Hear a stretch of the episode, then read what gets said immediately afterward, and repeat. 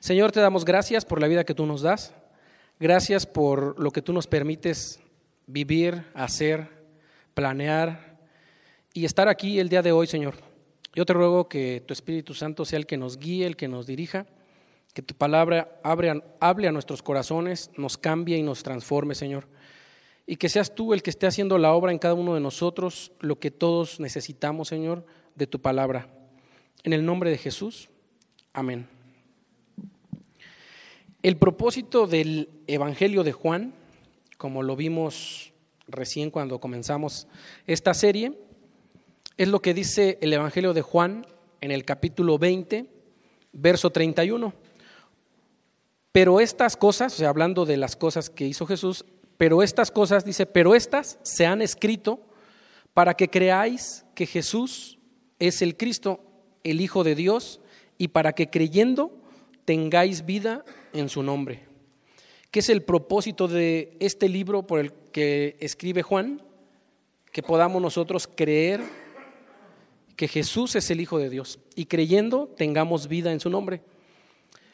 La semana antepasada, cuando el último pasaje que se vio de Juan, del capítulo 13 al verso 17, vimos acerca de Jesús que lava los pies de los discípulos y de cómo Jesús enseñó que dice, porque ejemplo os he dado para que como yo os he hecho, vosotros también hagáis. De cierto, de cierto os digo, el siervo no es mayor que su Señor, ni el enviado es mayor que el que le envió. Si sabéis estas cosas, bienaventurados seréis si las hiciereis. Y bueno, aquí está esta bienaventuranza que nosotros podríamos saber muchas cosas de la palabra, pero solamente seremos bienaventurados si las hacemos. Una cosa es saber las cosas y otra cosa muy diferente es hacerlas. Y bueno, Jesús aquí, siendo el Hijo de Dios, siendo Dios mismo, Él da una enseñanza también a los discípulos al lavar los pies, que como vimos la vez pasada, el lavar los pies significaba que pues todos los días en nuestro caminar cristiano pues nosotros nos, nos vamos a ensuciar pero por eso debemos estar lavando los pies unos a los otros en el sentido de este perdón que debe haber hacia mis hermanos y de que debemos nosotros de estarle pidiendo ese perdón a Dios para que seamos limpiados cada día. Cuando tú vienes a Cristo, cuando venimos a Cristo, somos salvos y Él nos recibe, pero después en el caminar no somos perfectos, no somos este, sin, no somos infalibles nosotros, nosotros fallamos en nuestro caminar pero tenemos un abogado que es a Jesucristo y con el cual podemos llegar nosotros y pedir perdón y Él nos va a limpiar. Y bueno, esta bienaventuranza y lo que viene hablando el Señor Jesús aquí, dice, si sabes estas cosas, bienaventurados seréis si las hicieres. Desde los primeros versículos, en el 13.2 dice, y cuando cenaban, como el diablo ya había puesto en el corazón de Judas Iscariote, hijo de Simón, que le entregase? Sabiendo Jesús que el Padre le había dado todas las cosas en las manos y que había salido de Dios y a Dios iba, se levantó de la cena y se quitó su manto y tomando una toalla se la ciñó y luego se puso a lavar los pies de los discípulos. Y hoy vamos a ver la continuación de este pasaje, lo que está ocurriendo ahí en el aposento alto, en esta cena, que es la última cena. Después de esto, Jesús va a la cruz. De hecho, él comienza también diciendo, pues que su hora ha llegado. ¿Y de qué hora está hablando? Cuando él va a ir a la cruz. Y vamos a ver del verso 18 al verso 30. Y quiero que le demos lectura, vamos a darle lectura a todo el pasaje. Dice así, no hablo de todos vosotros, yo sé a quienes he elegido, mas para que se cumpla la escritura, el que come pan conmigo levantó contra mí su calcañar. Desde ahora os lo digo antes que suceda, para que cuando suceda creáis que yo soy. De cierto, de cierto os digo, el que recibe al que yo enviare, me recibe a mí, y el que me recibe a mí, recibe al que me envió. Habiendo dicho Jesús esto, se conmovió en espíritu y declaró y dijo, de cierto os digo que uno de vosotros me va a entregar. Entonces los discípulos se miraban unos a otros dudando de quién hablaba. Y uno de sus discípulos, al cual Jesús amaba, estaba recostado al lado de Jesús. A este pues hizo señas Simón Pedro para que preguntase quién era aquel de quien hablaba. Y entonces, recostado cerca del pecho de Jesús, le dijo, Señor, ¿quién es? Respondiendo Jesús, respondió Jesús, a quien yo diera el pan mojado, aquel es. Y mojando el pan, le dio a Judas Iscariote, hijo de Simón. Lo dio a Judas Iscariote. Y después del bocado Satanás entró en él, entonces Jesús le dijo, lo que vas a hacer, hazlo más pronto. Pero ninguno de los que estaban a la mesa entendió por qué le dijo esto. Pero algunos pensaban, puesto que Judas tenía la bolsa, que Jesús le decía, compra lo que necesitamos para la fiesta o que diese algo a los pobres. Cuando él pues hubo tomado el bocado, luego salió y era ya de noche. Y bueno, hoy vamos a ver esta parte y vamos a ir verso a verso. En el verso 18 dice, no hablo de todos vosotros, yo sé a quienes he elegido, mas para que se cumpla la escritura, el que come pan conmigo levantó contra mí su calcañar. Y bueno, aquí está hablando de Judas. Judas había comido con el Señor durante tres años, había andado con él, y sin embargo levantó contra él su calcañar. Esta expresión de levantar el calcañar es una expresión de traición. Y tenía ese sentido de un ataque traicionero. No sé a cuántos de ustedes los han traicionado, o a lo mejor ni te han traicionado, pero te sientes traicionado. Pero bueno, esta parte tenía ese sentido de traición. Y es que en la cultura bíblica, en los tiempos bíblicos, este código del la hospitalidad y de compartir la mesa significaba mucho. Alguien que come pan conmigo en la cultura bíblica y después levanta contra mí su calcañar o te traiciona es como una gran traición. Hoy en día, digo, tú puedes invitar a alguien a comer y todo, y también, o sea, si tú comes con alguien, hay cierta más este, amistad, familiaridad, relación, etcétera, ¿no? De hecho, yo conozco personas que dicen, pero hasta comí aquí con nosotros en la casa y no sé qué, ¿no? Les digo, a veces puede ser cierto eso, hay una traición contra nosotros o a veces nada más no la imaginamos, pero aquí esto es real. Y algunos mencionan esta, que esta metáfora de levantó contra mí su calcañar describe como la acción del caballo de levantar la pata trasera y pegarle, con la intención de pegarle a su amo, que lo está ahí lavando, cepillando, porque el calcañar es la parte de abajo del pie, es como levantar el pie y querer darle una patada, ¿no? querer golpearlo. Algunos otros piensan que es sacudir el pie como en un desdén, o sea, como diciendo, pues no me importa, o no me importa nada de lo que tú dices, no me interesa nada de eso. Finalmente, levantar el pie contra alguien es como un intento como de querer golpearlo, ¿no? Y por eso esta expresión de levanta contra mí el calcañar es como una expresión de traición. Ahora, cuando Jesús nos escoge, cuando Él escoge a una persona o los escoge, Dios sabe la clase de persona que somos, por decirlo de una manera. Pero aún así, yo alguna vez decía, bueno, pues Dios sabe cómo somos y, nos ama y todo. Y a veces nos, no respondemos como debemos responder.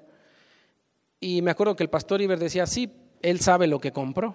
O sea, no, nunca dijo, ah, no, pues tú eres así y por eso te recibo, porque vas a ser buena persona, o porque tú eres el mejor, por eso te estoy eligiendo.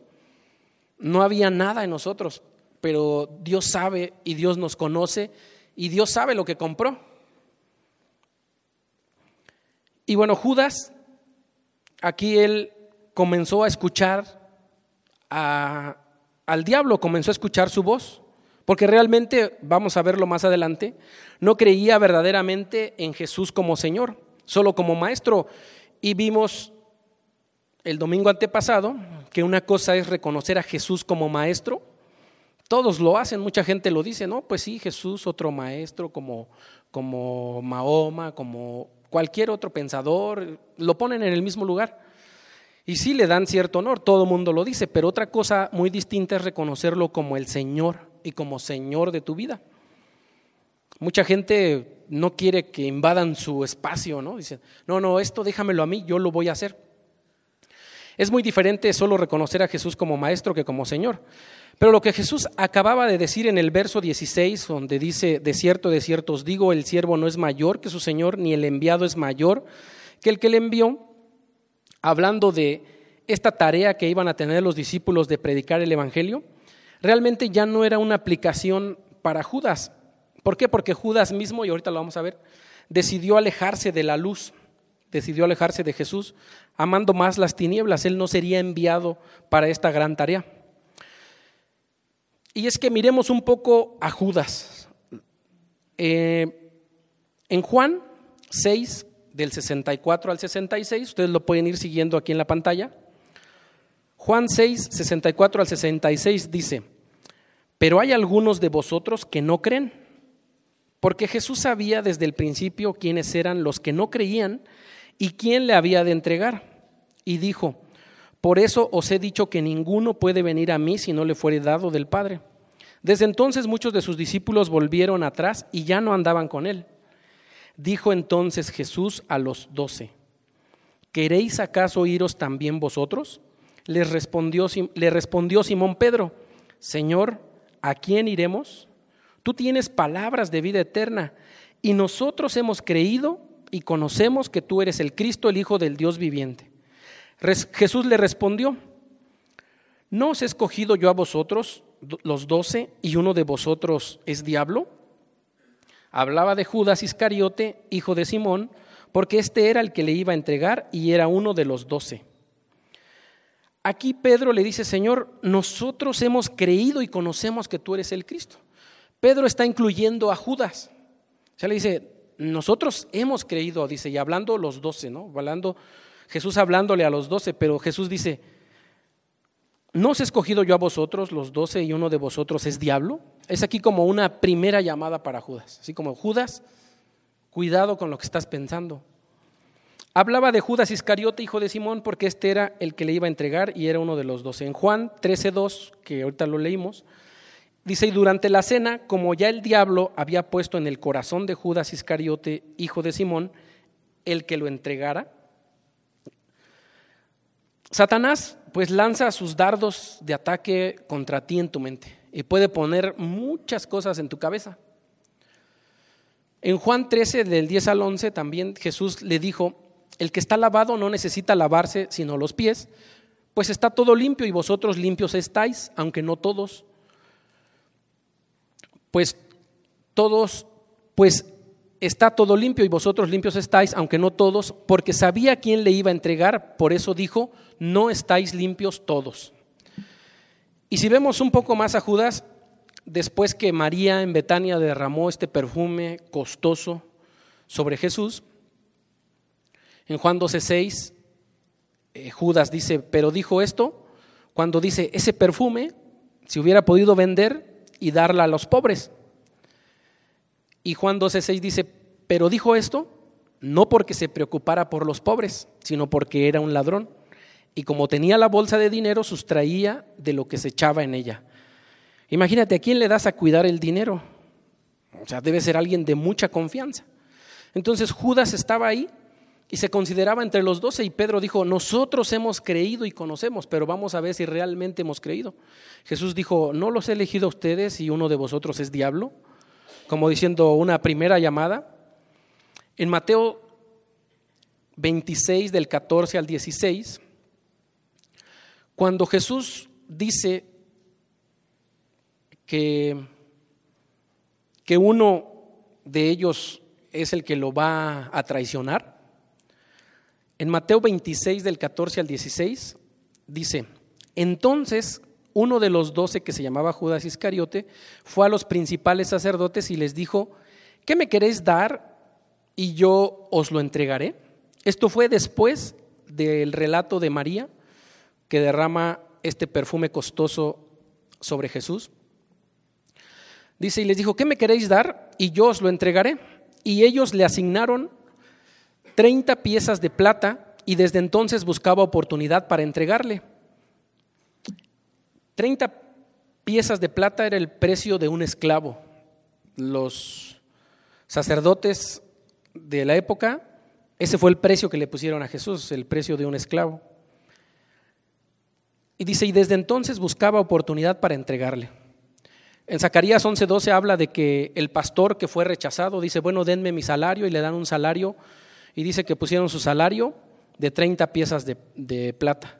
En Éxodo 21:32 habla de que este salario era de 30 piezas de plata por un esclavo. Recuerdan, a José lo vendieron por 20, 20 piezas de plata, ¿no? Lo, lo, vendieron sus hermanos a unos ismaelitas que iban pasando, iban rumbo a Egipto. Y pues yo creo que para ganarle un poco a José han de haber dicho, pues te doy 20, ¿no? Lo voy a vender por un poco más. Y, o sea, ya en este, en este tema de los tratos, pues te doy esa cantidad. Pero eso fue lo que le pusieron el precio a, a nuestro Señor Jesucristo. Este salario es como eso también, o algunos mencionan que puede ser un salario de unas cinco a ocho semanas. Pero entonces, Judas desde entonces ya quería o buscaba una ocasión para entregar a Jesús, porque Satanás había puesto en su corazón esto. Y ahorita vamos a ver toda esta parte de cómo Satanás lanza esos dardos a tu cabeza y te puede estar diciendo cualquier cosa. Pero entonces el hecho de comer juntos significaba un compañerismo íntimo entre amigos, y todo esto implica que Jesús conocía el carácter de Judas y lo que eventualmente él iba a hacer. Sin embargo, Jesús ama a Judas y dice, los que tú me diste, yo los amé hasta el fin. Y ahorita vamos a ver el amor de Dios, ¿no? Ahora, Dios siempre espera que decidamos nosotros vivir en la luz, que creamos en Él, pero la decisión última está en nosotros. Dios nos eligió y nos ama, pero no quiere dejarnos así. Él quiere que seamos como Él. Jesús sabía que muchos le iban a rechazar y aún así Él amó a todo el mundo. O sea, dice, yo amé a todo el mundo porque de tal manera amó Dios al mundo, para que todo aquel que en Él cree. O sea, Jesús sabe que muchos le van a rechazar, pero aún así murió por todos nosotros. Él espera que nosotros podamos decidir bien. Cuando Jesús dice, levantó contra mí su calcañar, quizás algunos comentaristas mencionan que tenía en mente lo que dice el Salmo 41.9. El Salmo 41.9 dice, aún el hombre de mi paz, en quien yo confiaba, el que de mi pan comía, alzó contra mí el calcañar. Es David hablando de lo que dice segunda de Samuel 15.12, que habla de Aitofel, un consejero de David, dice, Segunda de Samuel 15, 12. Y mientras Absalón ofrecía los sacrificios, llamó a Aitofel Gilonita, consejero de David, de su ciudad de Gilo. Y la conspiración se hizo poderosa y aumentaba el pueblo que seguía a Absalón. Absalón se rebela contra su padre y junta hombres valiosos. Y resulta que llama a Aitofel, consejero de David, y Aitofel se va con Absalón. Y luego, pero vean lo que pasó con Aitofel en 2 Samuel 17, 23, dice, pero Aitofel, viendo que no se había seguido su consejo, enalbardó su asno y se levantó y se fue a su casa, a su ciudad. Y después de poner su casa en orden, se ahorcó y así murió y fue sepultado en el sepulcro de su padre. Me da un poco de risa de Aitofel porque él dice, fue y puso en orden toda su casa, ¿no? O sea, todo lo externo a veces nos importa un poquillo más. Ah, voy a acomodar mi casa, que se quede así, pum, ya te quedé todo listo, me voy a ahorcar. O sea, digo, ¿quién hace eso? No? Si te vas a morir, pues ya ni recoges tu casa, ¿no? Pero bueno, Aitofel era un consejero y alguien que estaba con David y lo traiciona. Jesús piensa en esto. Y bueno, y es que realmente el consejo de Aitofel, si tú lees Samuel, el consejo de Aitofel era bueno porque iban a matar a David, ahí lo iban a atrapar. Pero entonces Absalón llama a otro consejero que tenía, Usai Arquita, y él dice, no, el consejo de Aitofel no es bueno. Pero él dijo esto porque Dios estaba en control de las cosas. Al final de cuentas, siempre Dios está en control de todo. Y entonces Aitofel no le gusta y pues dice, pues como no siguieron mi consejo, pues me voy a ahorcar, como la ven? Bueno, pues fue el mismo fin de Judas. En Hechos 1, 16 al 18, hablando Pedro, dice, varones hermanos, era necesario que se cumpliese la escritura, en que el Espíritu Santo habló antes por boca de David acerca de Judas, que fue guía de los que prendieron a Jesús, y era contado con nosotros y tenía parte en este ministerio. Este pues, con el salario de su iniquidad, adquirió un campo y cayendo de cabeza se reventó por la mitad y todas sus, sus entrañas se derramaron. Ahora, realmente no pensemos que, ay, pues pobre Judas, ¿no? O sea, Dios lo eligió para que fuera, pues lo ocupaba, ¿no? No, realmente no es así. Todos tenemos, siempre nosotros, todos tenemos esa libertad para nosotros poder decidir y lo vamos a ver un poco más a detalle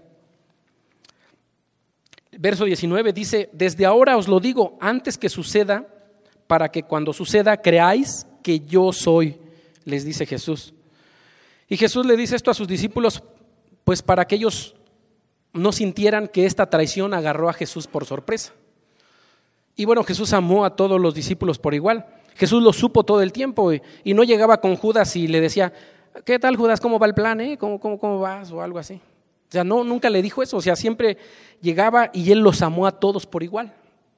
Después Jesús ora y le dice al Padre, aquí están y yo he orado por ellos a todos los que me diste, menos el que decidió el hijo de perdición. Él lo supo todo el tiempo y lo dijo para que, dice, creáis que yo soy.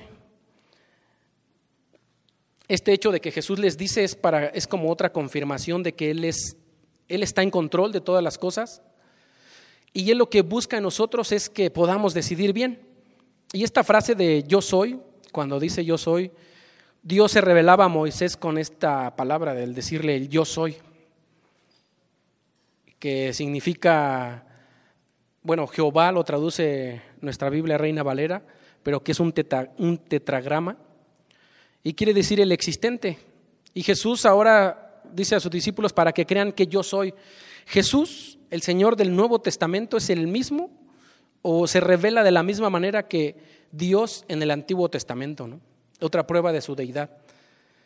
Y después el verso 20 dice, de cierto, de cierto os digo, el que recibe al que yo enviare, me recibe a mí, y el que a mí, y el que me recibe a mí, recibe al que me envió. Primero de repente dice, bueno, alguien va a levantar contra mí el calcañar, pero recuerden que ustedes van a ser enviados. Jesús les recuerda a todos sus discípulos, a los fieles, y aún está Judas ahí, que su obra aún no ha terminado. Satanás no va a ganar, dice, la obra de Jesús va a continuar, y ellos serían enviados como representantes. Y aquel que recibe a los que él envía, reciben a Dios, y los que no lo reciben rechazan a Jesús y rechazan a Dios. Entonces, en medio de toda esta deslealtad, que está ocurriendo y que está a punto de concretarse. Dios Jesús le está diciendo a sus discípulos que va a llegar el día en que ellos van a proclamar en todo el mundo este mensaje. En medio de la adversidad ellos van a ser enviados como embajadores y a veces pensamos que un embajador, pues cómo va un embajador de un país a otro, ¿no? Yo recuerdo un amigo en la universidad, él dice, yo quiero ser un día un embajador de México, en qué país donde sea, pero que sea embajador. ¿Y por qué? No, dice, pues es que mira, pagan bien. Y me empezó a decir, ¿no? Pagan bien. No, pues te ponen casa. No, no, o sea, estás en otro nivel, me dijo. Le dije, oh, pues es buena idea, ¿no? O sea, nunca lo había pensado así, pero imagínate tú pensar en eh, que somos embajadores de Cristo. O sea, Él vino y Él fue vituperado, lo golpearon, lo azotaron. Y a veces sí, decimos, somos embajadores del gran rey.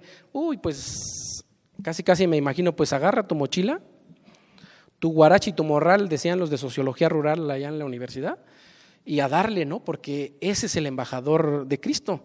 Y sí es cierto, es un honor. Me acuerdo de hechos cuando este,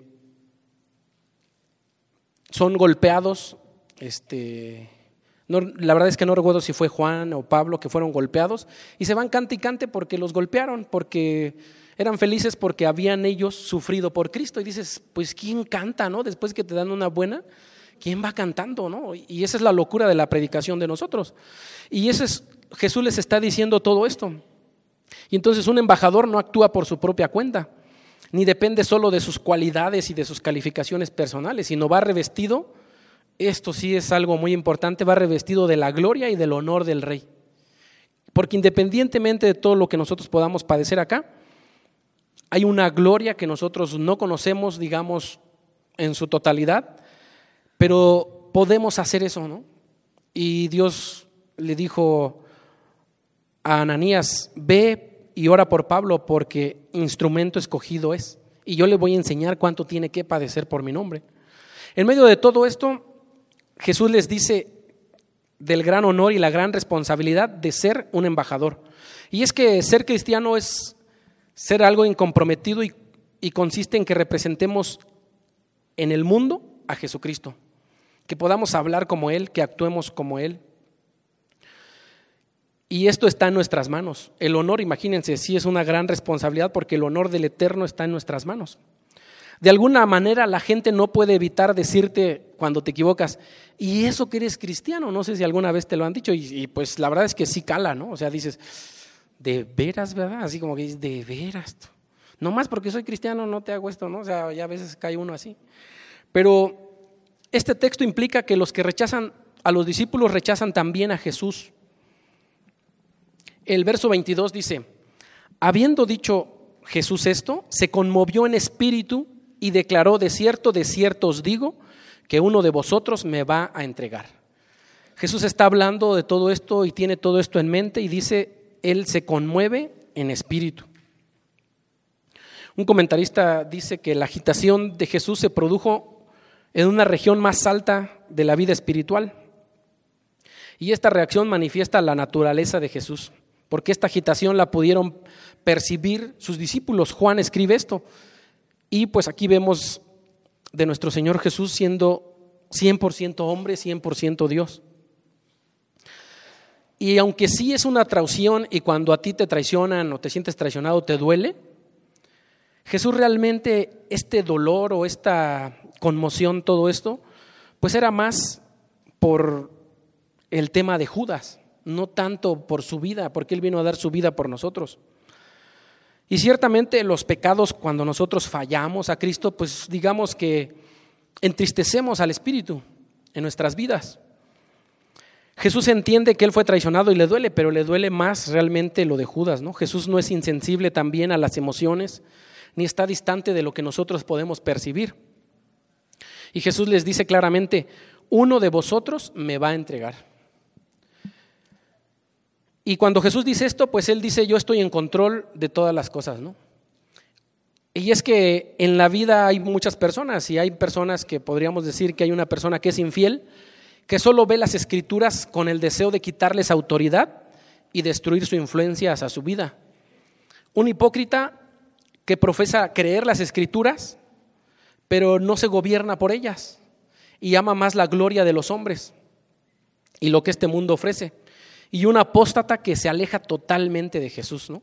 ¿Por qué? Por la vanagloria, por el orgullo, por desdén, por envanecimiento, autocomplacencia.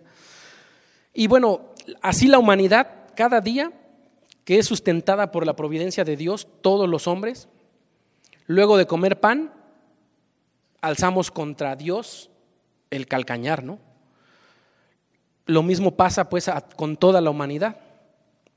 Jesús dijo en Lucas 13:34, dice, Jerusalén, Jerusalén, que matas a los profetas y apedreas a los que te son enviados, ¿cuántas veces quise juntar a tus hijos como la gallina a sus polluelos debajo de sus alas y no quisiste? En Apocalipsis 16, cuando se habla del derramamiento de estas copas del juicio, que está hablando Jesús, que está hablando Juan de la tribulación, el ángel derrama su copa sobre el sol la gente se está quemando y dice Apocalipsis, y no se arrepintieron para darle gloria a Dios, pero sí blasfemaron contra él el nombre de Dios, contra, contra él blasfeman su nombre.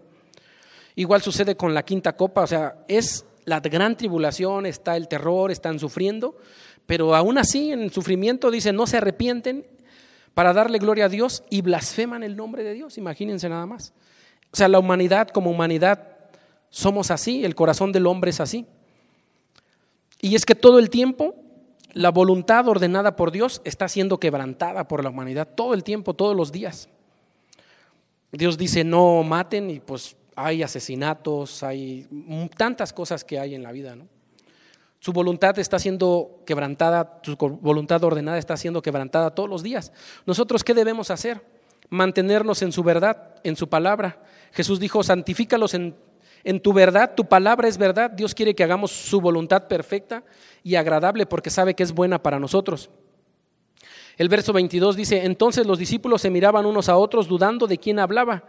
Cuando dice aquí dudando de quién hablaba, era evidente para los demás discípulos, no era muy evidente que hablaba de Judas, porque no había nada sospechoso en él. A veces en las pinturas o incluso en las Biblias estas para niño ponen a todos los doce discípulos y siempre a Judas le ponen una cara como de maloso así. Y tú puedes identificar, a ver, este es Judas. Y ya lo ves y si dice Judas, porque siempre le ponen su cara como de, este es el maloso, así. Y realmente dice que dudaban de quién hablaba, como diciendo, pues ¿cómo que nosotros, no? O sea, Juditas, pues no creo, este, Mateo tampoco, o sea, pues ¿quién? Y, y realmente ellos se preguntaron si Jesús hablaba como que de algo, ¿no? Así como cuando te espantas y dices, ¿quién fui? O sea, ¿quién será? ¿O quién soy? ¿O tú fuiste? ¿O qué pasó? No había nada en Judas que dijera, Él es, ¿no? Como en las pinturas.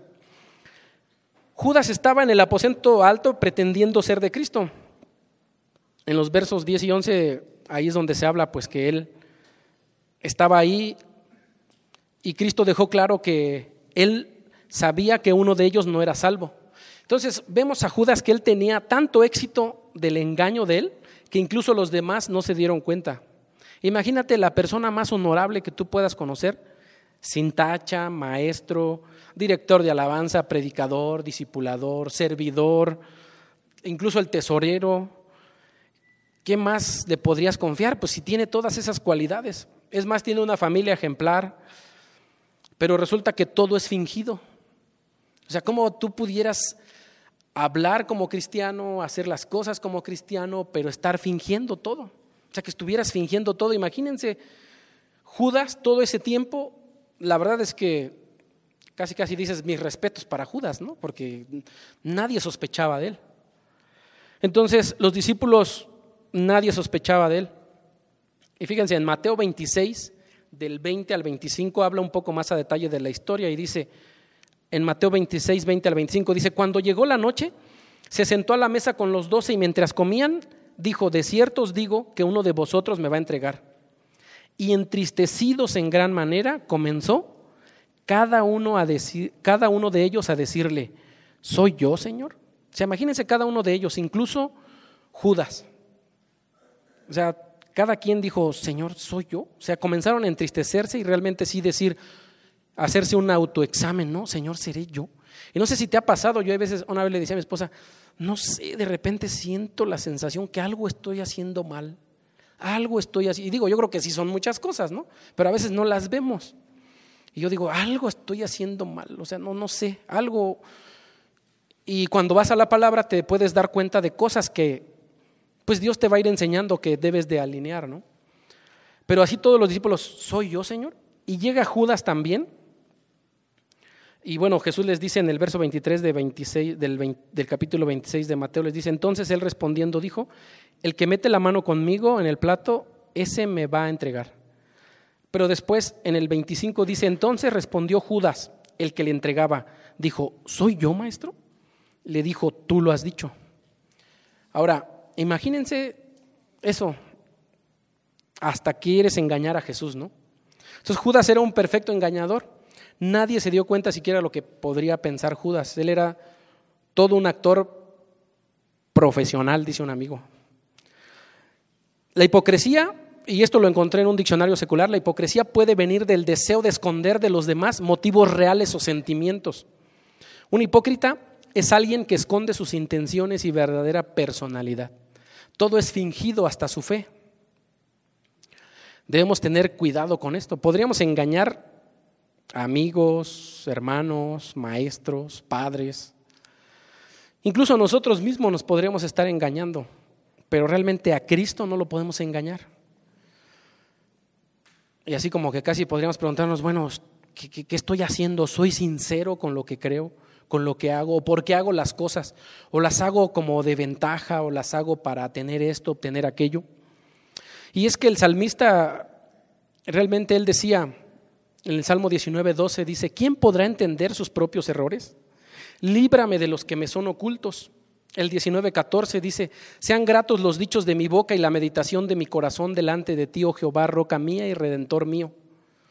El Salmo 51, 10 dice David, Crea en mí, oh Dios, un corazón limpio y renueva un espíritu recto dentro de mí. Judas, la verdad es que Judas dio su corazón a lo que el mundo ofrece, ¿no?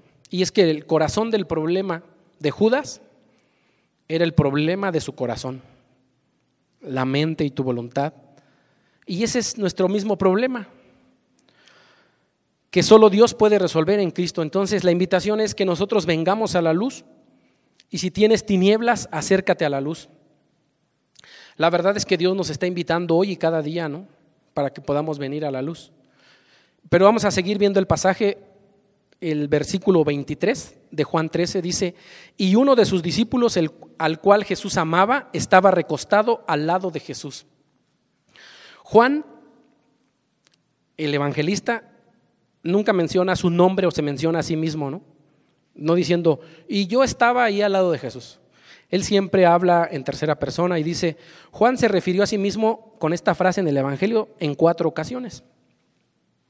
De alguna manera, todas estas ocasiones conectadas a la cruz. Y es que Juan se veía como el discípulo amado, no como diciendo, a mí sí me ama y a los demás, de aquí para allá, ¿no? Solo hay un discípulo y ese soy su servilleta, ¿no? No, no decía eso, él decía, ¿por qué se decía el discípulo amado? Realmente Juan era, así nada más para rápido, era el hijo de Zebedeo, hermano de Santiago, que también uno de los discípulos. Él fue uno de los tres apóstoles que estuvieron más cerca de Jesús. Es decir, que Jesús los traía como que más en cortito, como diciendo, a este tienes que traértelo aquí porque son cosa peligrosa estos, ¿no? Y ahorita les voy a decir por qué. bueno, era uno de los tres. Este, hermano de Jacobo, y bueno, ellos, él, aparte de Pedro y Jacobo, que eran los otros que traía Jesús muy cortitos, imagínense Jesús ponerles un apodo a Jacobo y a Juan. Les puso el apodo, les puso por sobrenombre Boanerges. O sea, ya si el Señor Jesús te pone un apodo es porque de plano, ¿no? Así como que, ¿qué quiere decir hijos del trueno? Obviamente era causa del temperamento que tenían, ¿no? Estos sí eran mecha corta, así de esos que, de esos que vas a encender y la mecha está cortitita y dices, le prendes y como la prendas, la avientas porque te va a reventar a ti. ¿no? Juan fue uno que le dijo, fue el que le dijo a Jesús que habían visto a unos echando fuera demonios, pero como no eran de nosotros, dice, se los impedimos, Señor. ¿Cómo la ves? O sea, Juan era sectario, o sea, era... Ellos dos también, Juan y su hermano, una vez que no les dejaron pasar a una, por una aldea de Samaria, rumbo a Jerusalén. Viendo los discípulos, todos lo vieron, pero Jacobo y Juan le dijeron al Señor, ¿quieres que mandemos que descienda fuego del, suelo, del cielo como hizo Elías y los consuma? Así como que, ¿cómo ves? De una vez. Jesús los reprende, imagínate. Entonces eran y luego también otro día se le acercaron a Jesús y le dijeron, Señor, pues te vamos a pedir como una cosita, queremos como que, mira, que Él esté a tu derecha y yo a la izquierda, ¿cómo la ves? O sea, nada más eso. O sea, que le concedan eso, ¿no? Y ellos pues realmente querían esos lugares de honor. Charles Spurgeon comenta que sabemos que este discípulo amado era Juan, pero Juan se esconde detrás del amor de Jesús. Juan se sabía amado porque sabía quién era él. Y un comentarista dice que cuanto más vemos a Jesús, más le amamos. Dice, pero cuando yo más me veo a mí mismo, no puedo entender por qué Dios me ama. Y Juan decía, el discípulo amado diciendo, es que Él me ha amado que yo no lo merezco. Entonces, ¿tú cómo te sabes hoy? O sea, ¿te sabes que eres un discípulo amado? Todo lo que Dios ha hecho por ti. Con el tiempo los defectos del carácter de Juan fueron controlados hasta el punto que él llegó siempre a decir en sus cartas, hijitos, y decía, amados, amémonos unos a otros, porque el amor es de Dios. O sea, nada que ver con Boanerges, ¿no? Nada que ver con los hijos del trueno. Entonces, esto nos da esperanza en nuestras vidas. Si tú eres como Juan o como Jacobo, la verdad es que a veces, yo sé que nadie de aquí se enoja, pues, pero a algunos sí nos llega a pasar y pues Dios es el que nos ama tanto, ¿no? Y bueno, imagínense el verso 24 dice, a este, al discípulo amado, hizo señas Simón Pedro para que preguntase quién era aquel de quien hablaba. La verdad, imaginándome toda la escena, sí me da risa, así como que Simón le dice, pregúntale, ¿no? O sea, imagínense a Simón. Seguramente le preguntaba, pues no lo tenía cerca. Y es que ya el pastor Iber comentaba de cómo era la cena, que eran mesas bajitas y todos recostados sobre sus rodillas, reposando su mano izquierda y con la mano derecha comiendo. Y pues quedaban todos juntos, ¿no? Y por lo que se ve aquí es que Juan estaba del lado derecho de Jesús, Judas estaba del lado, del lado izquierdo. Y entonces Pedro, pues esta vez no le había tocado estar ahí cerca, sino pues él mismo le pregunta. Entonces le manda un WhatsApp así silencioso y dice, dile, ¿qué, qué, onda? ¿Que quién es? Seguramente pues conocemos a Pedro como diciendo, pues para ver quién es y ahorita, pues Pedro era el que traía espada. ¿De dónde la sacó ese día que llegaron a arrestar a Jesús? Dices, ¿de dónde traen espada los discípulos? ¿A qué hora se volvió esgrimista este, no? Entonces Pedro le dice, pues dile quién es y pues ahorita vamos a ver de qué se trata el asunto, ¿no? Entonces, Pedro hace esta pregunta y dice entonces, el, verso 25 dice, él entonces, Juan, recostado cerca del pecho de Jesús, le dijo, Señor, ¿quién es? Es como está así, Jesús está a un lado, solo le dice, y hace esta pregunta. Y entonces, pues, no, si Jesús hubiese querido decir, es Judas, o sea, él hubiera dicho, este, o sea, y todos vengan y, pues, si se va a ahorcar de una vez lo ahorcamos, ¿no? O sea, no, no, no fue algo así. O sea, el Señor le dijo también en voz baja a Juan, y es que desde la posición de Juan, él pudo nada más inclinarse y estar lo suficiente cerca para escuchar a Jesús. Pero el lugar de honor en una cena era de la izquierda y Judas estaba justo a la izquierda de Jesús. Muchos comentaristas coinciden, porque cuando Jesús después en el verso 26 dice, respondió Jesús, a quien yo diera el pan mojado, aquel es.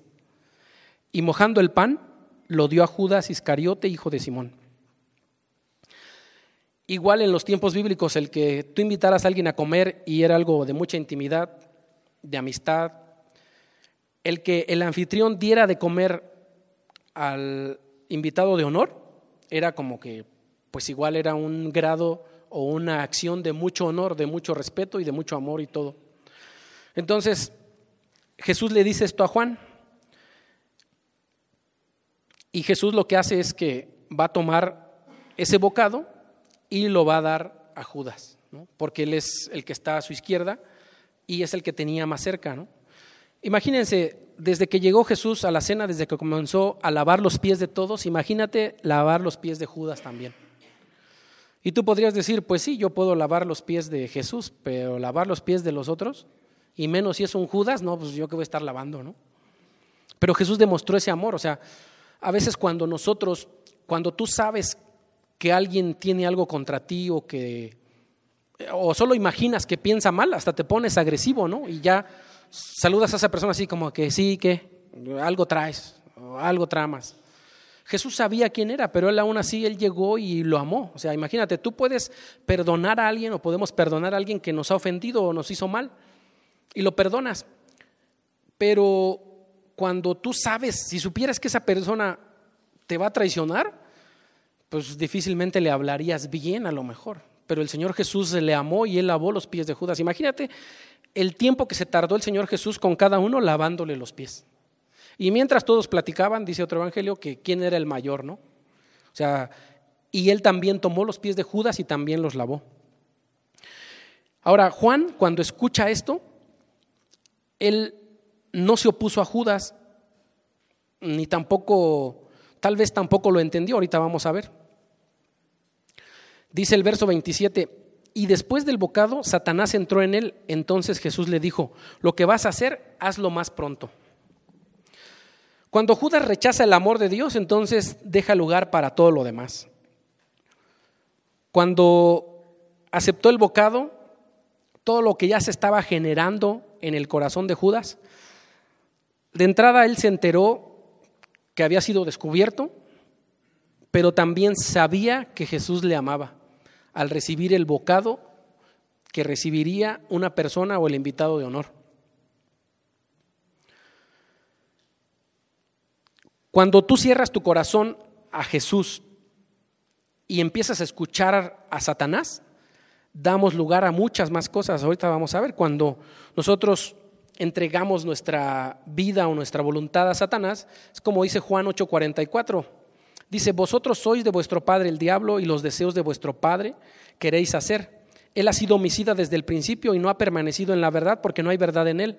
Cuando habla mentira, de suyo habla porque es mentiroso y padre de mentira. El comentarista William MacDonald comenta sobre este pasaje, dice, el diablo ya había puesto en el corazón de Judas que traicionase al Señor. Ahora Satanás entró en él. Al principio fue solo una sugestión, pero Judas la acarició, le gustó y accedió a ella. Ahora el diablo tomaba el control de él. Sabiendo que el traidor estaba plenamente decidido, el Señor le dijo que, no, que lo hiciese más pronto. Evidentemente, Jesús no le animó a hacer el mal, sino que simplemente expresaba una entristecida resignación. Y es que no sé si recuerdas lo que comentaba el pastor Iber de Faraón, que Dios endureció su corazón, que habla de fijar. Y es que el mismo sol que derrite la cera o pone suave una plastilina, es el mismo sol que endurece el barro. Si tú pones tu corazón duro, se va a endurecer tu corazón. Si oyes hoy su voz, no endurezcas tu corazón. Nosotros les decimos a los niños en Club Semilla, o bueno, más bien cantamos una canción luego con ellos, que dice, se llama La Plastilina, y haz mi corazón suavecito, como la plastilina con la que hago muñequitos.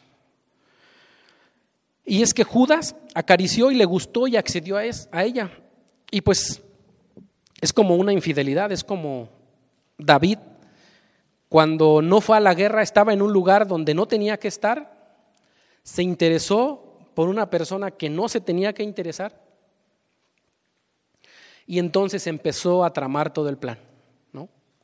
Y así es esto poco a poco en nuestros corazones. Santiago, vamos a ver Santiago 1 del 12 al 14, dice, bienaventurado el varón que soporta la tentación, porque cuando haya resistido la prueba recibirá la corona de vida que Dios ha prometido a los que le aman. Cuando alguno es tentado, no diga que es tentado de parte de Dios, porque Dios no puede ser tentado por el mal, ni Él tienta a nadie, sino que cada uno es tentado cuando de su propia concupiscencia es atraído y seducido. Entonces la concupiscencia después que ha dado, que ha concebido, da luz el pecado, y el pecado siendo consumado, da luz a la muerte. Imagínense Satanás, él mismo, el tentador, vino y así como puso en el corazón de Judas, y Judas lo recibió, lo intentó con nuestro Señor Jesús en Mateo 4.3, cuando dice, y acercándose el tentador le dijo, si eres hijo de Dios, ordena que estas piedras se conviertan en pan. Y Jesús que dijo, escrito está. Si Satanás incluso lo intentó con Jesús, imagínense nada más, que no intentará contigo, ponerte pensamientos así en tu corazón, en tu mente. Y esto está, y esto el diablo lo ha hecho desde Génesis. En Génesis 3, del 1 al 6, cuando habla de la serpiente, dice, pero la serpiente era astuta más que todos los animales del campo que Jehová Dios había hecho, la cual dijo a la mujer, con que Dios os ha dicho, no comáis de todo árbol del huerto, tergiversando totalmente la palabra de Dios, porque Dios no le dijo eso. Y la mujer responde, a la serpiente del fruto de los árboles del huerto podemos comer Dice, pero del fruto del árbol que está en medio del huerto, Dios dijo, no comeréis de él, ni le tocaréis para que no moráis. Y Satanás va a poner eso en tu mente, va a poner eso en, tu mente y de ti depende si le haces caso o no. En el verso 6 dice, y vio la mujer que el árbol era bueno para comer y que era agradable a los ojos y árbol codiciable para alcanzar la sabiduría, y tomó de su fruto y comió y dio, y dio también a su marido, el cual comió así como ella. Satanás pone todo esto en tu corazón. Santiago dice, someteos pues a Dios, resistid al diablo y huirá de vosotros. Primera de Pedro 5, 6 al 9 dice, humillaos pues bajo la poderosa mano de Dios, para que Él os exalte cuando fuere tiempo, echando toda vuestra ansiedad sobre Él, porque Él tiene cuidado de vosotros. Sed sobrios y velad, porque vuestro adversario, el diablo, como león rugiente, anda alrededor buscando a quien devorar, al cual resistid firmes en la fe, sabiendo que los mismos padecimientos se van cumpliendo en vuestros hermanos en todo el mundo. No creas las mentiras de Satanás. Dios tiene cuidado de ti. Sometámonos a Él, humillémonos y cuando fuere tiempo, denota esto que nosotros nos podamos humillar voluntariamente. Pero pues a nadie nos gusta humillarnos. Satanás no te hace pecar. O sea, él no es el que te avienta y dice, ya, yo pequé, peca por mí. No, tú eres el que vas a pecar, pero Satanás te va a poner lo más cerca del precipicio para que tú te avientes. Por eso debemos resistirlo. ¿Y cómo? Con la palabra de Dios. En Colosenses 3:16 dice, la palabra de Cristo more en abundancia en vosotros, enseñándoos y exhortándoos unos a otros con toda sabiduría, cantando con gracia en vuestros corazones al Señor con salmos e himnos y cánticos espirituales. Satanás, Jesús le dijo a, Judas, lo que vas a hacer, hazlo más pronto. Esto es lo que debemos hacer pronto nosotros. Que la palabra de Cristo more en abundancia en nosotros. Y la palabra morar aquí es como habite realmente en nuestras vidas. Hay muchas cosas que nosotros aprendemos de la escuela, en la universidad, lo que tú hayas estudiado. Y a lo mejor todavía te acuerdas, pero hay muchas cosas ¿Cómo voy a aprender del teorema de Pitágoras? Digo, si tú eres matemático te lo sabes, pero hay otras cosas que pues no te las sabes. Pero aquí hablando de la palabra de Dios que more en nuestras vidas, es que se arraigue en nuestras vidas, que podamos vivir la palabra, que podamos tener suficiente para poder resistir al diablo. Todos esos pensamientos que vengan a tu mente, que tú los puedas desechar. Vamos a ver los últimos tres pasajes, los últimos tres versículos, dice el 28. Pero ninguno de los que estaban a la mesa entendió por qué le dijo esto. Porque algunos pensaban, puesto que Judas tenía la bolsa, que Jesús le decía, compra lo que necesitamos para la fiesta, o que diese algo a los pobres. Entonces, Pedro le dice a Juan, dile quién es. Jesús le dice a Juan, al que yo le voy a dar el, bocado. Pero nadie entendió qué pasaba realmente, porque les digo, no sospechaban de Judas. Y entonces la traición de Judas es como dramática y pues sí debe haber sido un buen actor, porque una cosa está clara, que pues ellos no se percataron o no lo entendieron bien o eran de lento aprendizaje como a nosotros a veces nos pasa. Porque si no, no lo hubieran dejado salir. O sea, la verdad es que no hubieran dejado salir a, Judas. Y él pues estaba fingiendo todo el tiempo. Y entonces no solo era un villano así como descarado, le fue a preguntar a Jesús, ¿soy yo, Señor? Él era totalmente un hipócrita, o sea, de hecho esa palabra de hipócrita también la usaban antes en el teatro, los que se ponían una máscara para poder actuar, fingir algo que no son. Y aquí hay una advertencia pues para nosotros, que exteriormente podemos engañar a la gente, pero no se pueden esconder las cosas de los ojos de Dios. Y lo sabemos nosotros, y, y a veces lo sabemos y pues debemos tener cuidado ¿no? de lo que nosotros hacemos. Debemos estar conscientes que Dios está en todo lugar, de que está con nosotros, pero también esta parte de que Él nos está viendo y no le podemos engañar. Y pues los discípulos creyeron que pues le dijo, pues vete por algo más para la cena, ¿no? O dale algo a los pobres. Imagínense, si bien si vivían de lo que se recaudaba o de las limosnas o lo que la gente aportaba, también el Señor Jesús, aparte de proveer todo de manera espiritual, pero sanidades a las personas, Incluso también aquí podemos ver que también decía, bueno, vamos a apoyarles pues, económicamente a aquellos que tienen una necesidad, con aquellos que realmente están en angustia y necesidad, ¿no? El verso 30 dice, cuando él pues hubo tomado el bocado, luego salió y era ya de noche. Y bueno, tal vez Judas, al darse cuenta de todo esto y que Satanás tomó totalmente control de él por no resistirle, no quería quizás tener nada que ver con un Mesías que lavaba pies, o con un Mesías que realizaba actos, pues para él, humillantes, porque, porque no lo veía como Señor.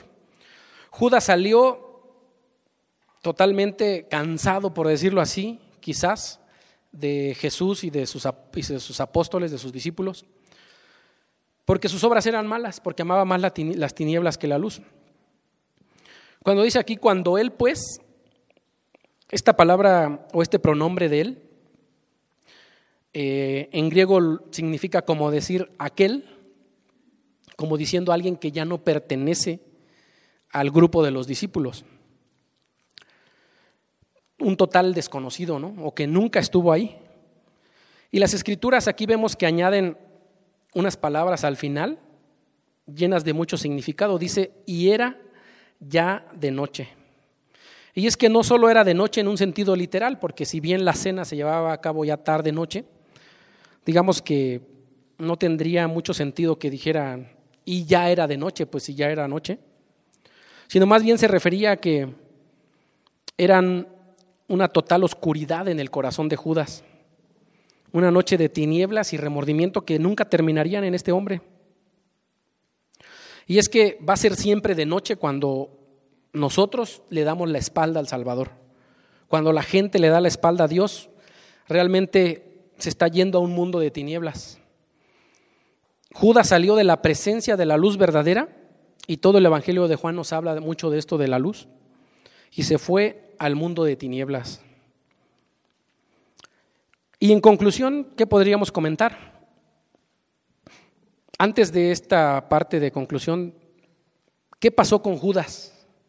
Mateo 27 del 3 al 5 dice, entonces Judas, el que le había entregado, viendo que era condenado, o sea, que habían condenado a Jesús para matarlo, dice, devolvió arrepentido, la NTV maneja este término de arrepentido como remordimiento, Dice, devolvió arrepentido las 30 piezas de plata a los principales sacerdotes y a los ancianos, diciendo, yo he pecado entregando sangre inocente. Mas ellos dijeron, ¿qué nos importa a nosotros? Allá tú. Y arrojando las piezas de plata en el templo, salió y fue y se ahorcó. Y aunque la palabra arrepentido es una palabra en griego que dice que es la palabra metamelomai, que habla como de preocuparse después o lamentarse, que es diferente a la palabra metanoeo, que es arrepentido, cuando dice arrepentíos y convertíos, como es arrepentirte verdaderamente, que es pensar diferente, es reconsiderar, es sentir compunción, que significa arrepentirse de haber obrado en desacuerdo a la voluntad de Dios. El pastor Iber observa esta parte de que realmente el problema de Judas es que él dice, yo he pecado entregando sangre inocente.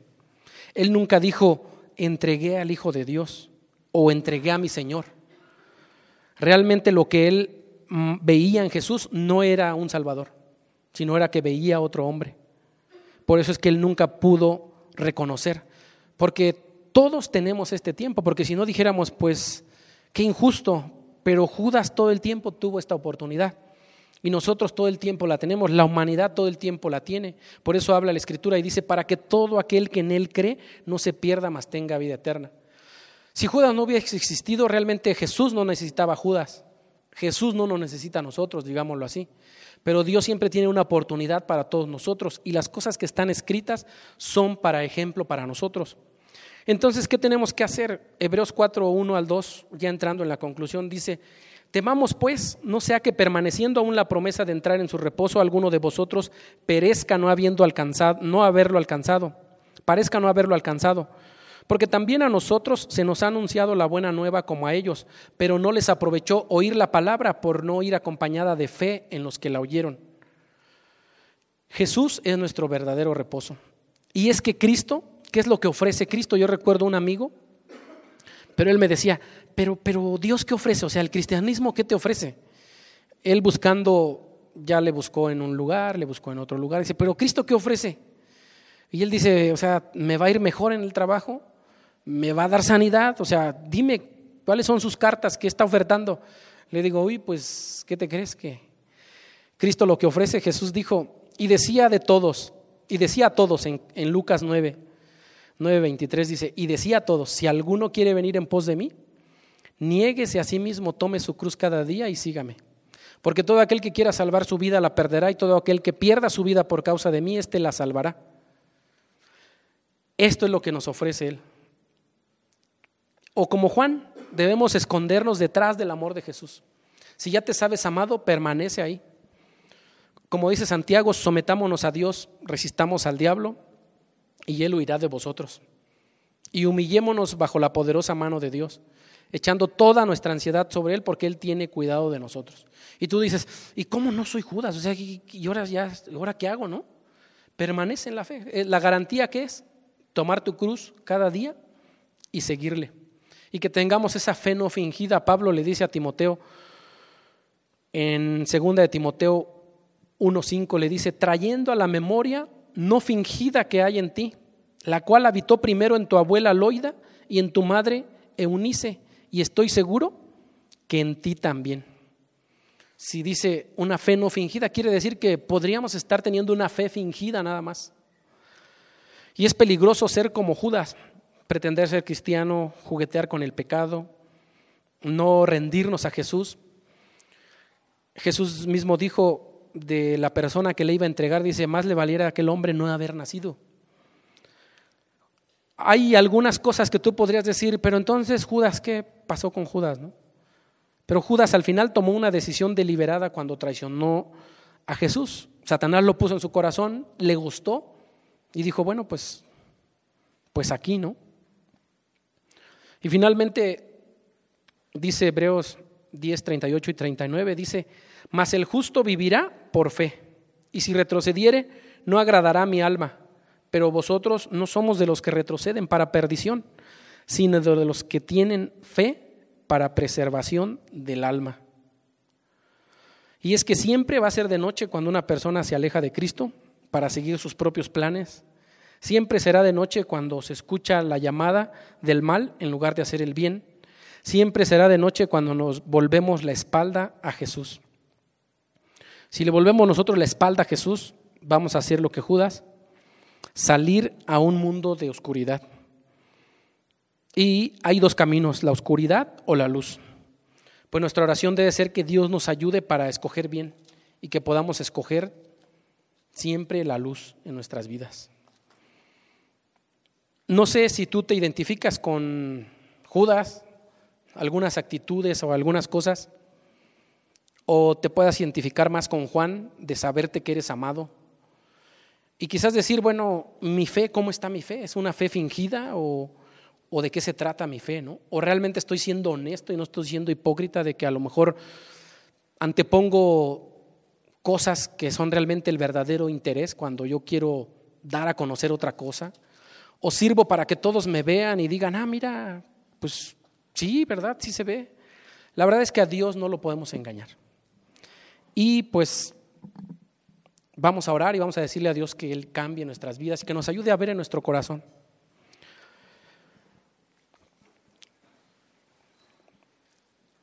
Los que gusten estar en su lugar o ponerse de pie y vamos a orar. Señor, te pedimos que tú, tú que amas la verdad en lo íntimo, Señor, en lo secreto nos hagas comprender sabiduría, Señor. Purifícanos con hisopo y seremos limpios, Señor. Lávanos y seremos más blancos que la nieve. Crea en nosotros, Señor, un corazón limpio y renueva un espíritu recto dentro de nosotros, Señor. No nos eches delante de ti, no quites de nosotros tu Santo Espíritu, Señor. Vuelve el gozo de tu salvación a cada uno de nosotros, Señor porque entonces podremos enseñar a los transgresores tus caminos y a los pecadores se convertirán a ti, Señor. Cuida nuestra lengua, Señor, que nuestra lengua solo hable justicia, Señor. Porque no quieres sacrificios que podríamos dar, Señor, sino los sacrificios que tú quieres, Señor, son el espíritu quebrantado, un corazón contrito y humillado, y tú no desprecias ese corazón, Señor. Ayúdanos, Señor, y lávanos cada día más y más de nuestra maldad. Límpianos, Señor, del pecado, Señor, y renuévanos cada día, Señor. Y que podamos agradecerte a ti, Señor, por el amor que tú nos das, Señor.